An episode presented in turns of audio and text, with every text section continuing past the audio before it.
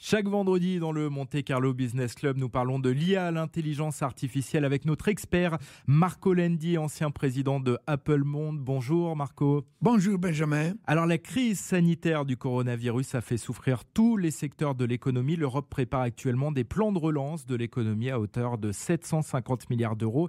Mais Marco, est-ce que tous les secteurs de l'économie ont vraiment été touchés par cette crise? Eh non mon cher Benjamin, si on regarde certains secteurs, surtout celles qui sont liées au commerce et, particulièrement aux grandes plateformes, celui qui sont les BATS et les GAFAM. BATS, ce sont les grands géants du web chinois, Baidu, Alibaba, Tencent, Xiaomi, et les GAFAM, Google, Apple, Facebook, Amazon et Microsoft, ils ont sorti des chiffres d'affaires formidables. Seulement dans le deuxième trimestre, pendant la crise mondiale, ils ont fait 35 milliards de profits et ils ont augmenté leur capitalisation de plus de 1 trillion de dollars. Toutes les économies ont plongé et ces entreprises ont fait une croissance à deux chiffres.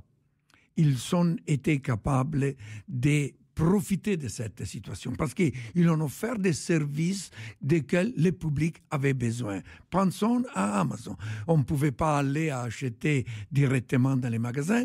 Ils ont utilisé les services d'Amazon. Ils faisaient la publicité de Google. On a utilisé euh, Google.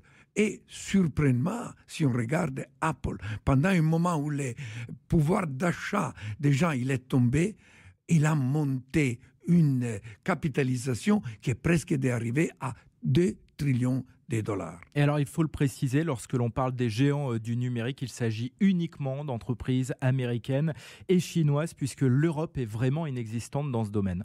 Et malheureusement, oui. Il n'y a pas aujourd'hui une compagnie européenne qui peut se mettre au même niveau des GAFAM et des BAT.